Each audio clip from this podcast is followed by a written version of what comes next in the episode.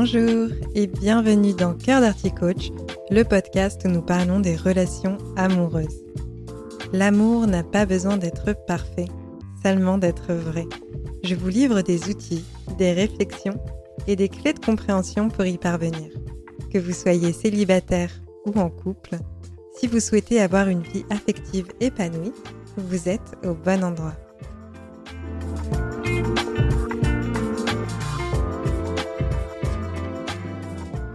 Bonjour à toutes et à tous, je suis ravie de vous retrouver dans ce nouvel épisode. J'ai beaucoup d'entrain à l'idée de démarrer cet enregistrement, notamment parce que j'ai eu un retour vraiment adorable d'une personne qui écoute le podcast. Cette personne m'a dit Je vous témoigne ma gratitude, vos mots m'aident à passer en revue mon vécu et mes mécanismes. Merci. Si cette personne passe par là, merci encore pour ce message qui me touche beaucoup. En fait, dès que j'ai des retours de votre part, cela me fait vraiment plaisir parce que ça me permet de voir que les épisodes que j'enregistre ont du sens et qu'ils peuvent vraiment vous permettre de faire une différence dans votre vie. Aujourd'hui, le sujet que j'ai envie d'aborder, c'est le regard des autres, ce fameux regard dont on a du mal à se détacher.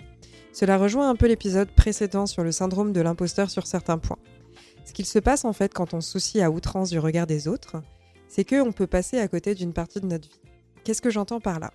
Eh bien, on peut se freiner en fait et s'empêcher de faire certaines actions par peur du qu'en dira-t-on, du qu'est-ce que les autres vont penser si je fais ça. Par exemple, si je suis à une soirée et que je me soucie trop du regard des autres, je peux avoir tendance à me refermer en me disant qu'il ne faut pas que je prenne trop d'espace. Ou à l'inverse, qu'il faut absolument que je me mette en avant pour qu'on m'apprécie. Quand on est dans cette peur du regard des autres, on va d'une certaine façon chercher la validation dans le regard de l'autre. C'est-à-dire qu'on est une personne bien, on le sait ou peut-être pas, et on vient remettre ce pouvoir d'estime de soi dans les mains de quelqu'un d'autre. C'est-à-dire qu'on délègue le remplissage d'un besoin par l'extérieur, là où on a surtout besoin de solidifier notre sécurité intérieure. La première chose à savoir et que vous savez probablement déjà, c'est qu'on ne peut pas plaire à tout le monde. Quoi qu'il arrive, il y aura toujours des gens qui vont être dérangés par un de nos propos ou par notre personnalité. Mais ces gens-là, vous n'avez pas besoin de les avoir dans votre vie. Je pense à ce sujet là du regard des autres parce qu'il y a des moments où je mets de la conscience sur des choses qui me paraissent basiques et banales, et finalement je me remémore que ça n'a pas toujours été comme ça. Cela permet en fait de se rendre compte qu'on a parcouru un chemin d'acceptation de soi. Cela permet de constater concrètement qu'on n'est pas en train de stagner et qu'on a vraiment évolué au cours des dernières années. Par exemple, l'année dernière, j'ai coloré mes cheveux en rose et sur le coup, je me suis demandé si cela allait nuire à mon business. Quand j'étais encore salarié, je me suis posé cette même question. Quelle image ça renvoie de moi si je choisis de me colorer les cheveux? Est-ce que je suis vraiment OK avec les regards qui peuvent se poser sur moi? Aujourd'hui, je ne me pose plus particulièrement la question. Si j'ai envie de me colorer les cheveux, je vais le faire. Pour se libérer du regard des autres, la première étape, je pense, c'est de prendre conscience que notre valeur ne change pas en fonction de l'opinion subjective d'autrui. C'est normal de se soucier du regard des autres, c'est humain. On a un besoin de reconnaissance, un besoin d'appartenance. La peur d'être exclu du cercle social ainsi que la peur du rejet font partie des plus grandes peurs de l'être humain. En soi, ne pas être apprécié, ce n'est pas dangereux pour notre vie euh, de façon physique. Cela dit, cela peut être inconfortable et mauvais pour notre santé mentale dans le sens où une absence totale de lien crée de la détresse affective. Cela explique pourquoi est-ce qu'on est effrayé du jugement des autres. Je pense qu'on a aussi une part d'ego qui entre en jeu, parce qu'on pense peut-être qu'on ne va pas être capable de surmonter et supporter une critique. Comme par ici sur ce podcast, je vous parle des relations amoureuses, j'ai envie de vous donner quelques exemples sur comment est-ce que cette peur du regard des autres peut se manifester dans notre vie sentimentale. Eh bien déjà, cela peut paralyser avant même de rencontrer quelqu'un. Par peur que le rendez-vous se passe mal, on a envie de revoir la personne, mais ce n'est pas réciproque. On peut avoir peur lors d'un échange de prendre la parole et d'avoir l'air stupide. On peut avoir peur que quelqu'un qu'on aime décide subitement de ne plus nous aimer parce que, par exemple, ses amis ne nous apprécient pas. Par rapport à ces différents éléments, je pense que la première chose adéquate à faire, c'est de prendre de la hauteur sur la situation et la regarder telle qu'elle est. Qu'est-ce que ça peut bien faire que lors d'un premier rendez-vous, la personne en face de nous n'ait pas envie de nous revoir? Oui, c'est désagréable parce qu'on sait au fond de nous qu'on est quelqu'un de bien et qu'on a beaucoup à apporter aux autres. Donc oui, on a envie que ce soit vu par l'extérieur et pas uniquement nos proches. Mais vous avez sûrement un exemple dans votre vie où vous n'avez pas apprécié une personne, où vous n'avez pas eu envie de garder contact et que pour autant, à aucun moment, cela ne signifie que la personne en face était vraiment nulle. Je prends l'exemple bien entendu d'une personne somme toute classique et pas d'une personne qui était toxique. Donc vous voyez, au même titre que vous ne validez pas toujours les autres, vous ne pouvez pas être toujours validé. Lorsque vous êtes OK avec ça, vous allez aussi vous rendre compte que là où il y a des gens qui ne vous apprécient pas pour X raisons, eh bien d'autres personnes vont vous adorer pour ces X raisons. Les opinions des gens, le regard d'autrui, ce n'est qu'une vérité parmi tant d'autres, et il s'agit de la vérité de la personne qui émet le jugement.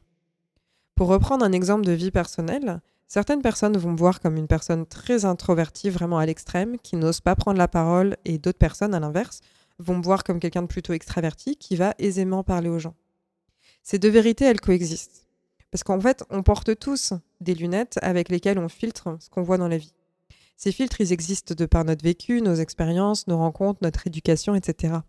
Si une personne nous juge fort pour quelque chose, ça lui appartient, et on ne peut pas contrôler ce que pensent les gens. La personne qui va nous juger parce qu'on parle trop fort ou trop bas, eh bien, dans son référentiel, peut-être qu'on lui a appris que c'était impoli de parler trop fort et qu'il fallait laisser de la place aux autres.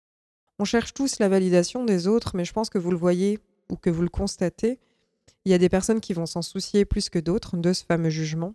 Donc ça signifie que c'est possible, avec quelques ajustements, de nous aussi nous en détacher. Quand on est focalisé sur la peur du jugement, on est centré sur soi. On pense que tout le monde va voir ce qu'on essaye de cacher alors qu'en fait on a zéro visibilité. Au début, quand j'ai démarré ce podcast, je me suis dit qu'il fallait que je fasse attention, que si des personnes parmi mes pairs entendaient un épisode et qu'à un moment je dis une grosse bêtise, ce sera la fin de ma crédibilité en tant que coach. Mais la réalité, c'est qu'en fait, quand je me lance dans mon podcast, j'ai zéro visibilité. Au début, il n'y a personne à écouter, donc ma peur, elle est disproportionnée d'une certaine façon. Parfois, on a peur que des gens remarquent des choses sur nous, alors qu'en fait, on est les seuls à se focaliser là-dessus et que les autres ne le remarquent même pas. Ensuite, je pense que c'est important de ne plus s'excuser d'être qui on est et d'oser prendre pleinement la place qu'on a envie de prendre et agir comme on le souhaite. Tant que nos actions n'ont pas un impact dangereux ou négatif envers autrui, on n'a pas besoin de se poser autant de questions et surtout pas le qu'est-ce qu'on va penser de moi si je fais ça? Je vous dis tout ça, c'est pas quelque chose qui est facile à surmonter. Encore maintenant, il y a des situations de ma vie où je me sens inconfortable quand j'y repense, comme une conférence que j'ai donnée, un atelier où j'ai dû faire de la musique en public, des conversations que j'ai eues avec des personnes que je connaissais peu.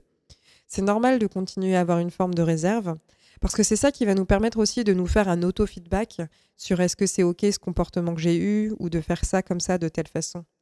Mais le fait d'oser faire des petites actions qui nous mettent mal à l'aise, c'est aussi ce qui permet d'envoyer le message à notre cerveau qu'on est des personnes courageuses, que tout va bien se passer, qu'on est capable, etc.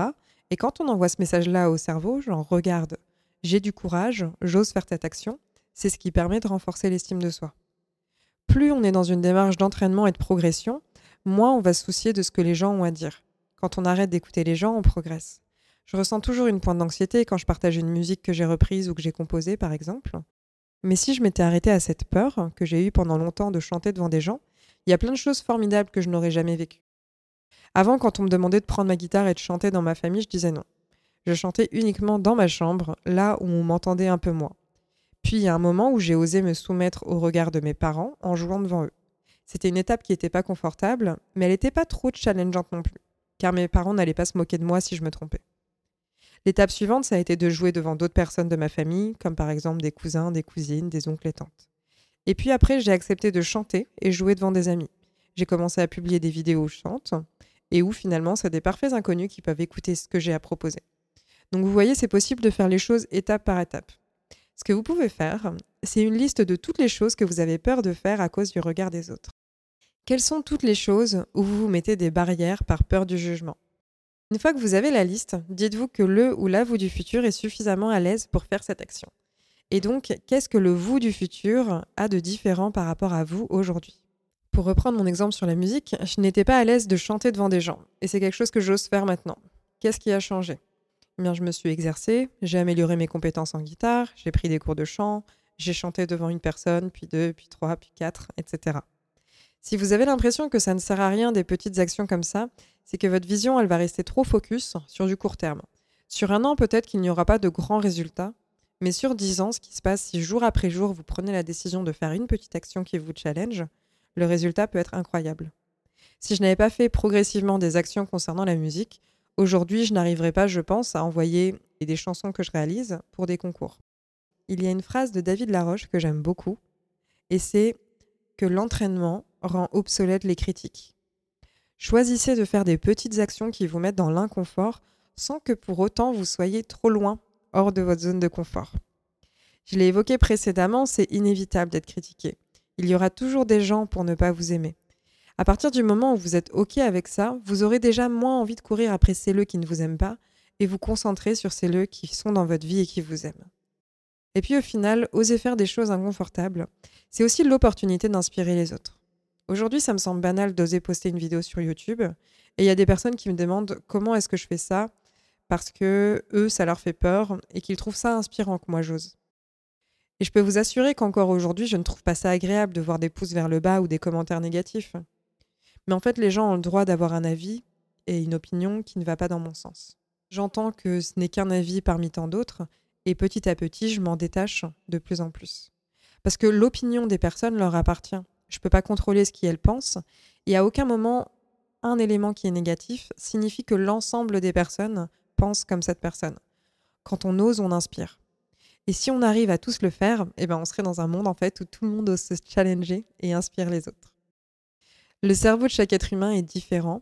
La conséquence du fait que le cerveau est unique pour chacun des individus, c'est que notre perception du monde, elle est unique aussi. Ce qui est important pour moi ne l'est pas pour d'autres et vice-versa. Donc aujourd'hui, cet épisode, c'est une invitation à faire peut-être une action inconfortable, quelque chose que vous n'osiez pas faire. Cela peut être prendre la parole dans un groupe, aller demander les conseils d'un vendeur dans un magasin, téléphoner pour un renseignement, proposer un date à quelqu'un, oser avoir une conversation inconfortable avec votre partenaire. Je vous laisse trouver la petite action qui vous correspond. J'espère en tout cas que cet épisode vous a plu. Si vous avez des sujets que vous aimeriez que je traite, n'hésitez pas à m'envoyer un message avec l'information et je verrai quand et comment est-ce que je choisis de traiter la thématique. Je vous souhaite de passer une très belle journée, soirée ou nuit et je vous dis à très bientôt dans un prochain épisode.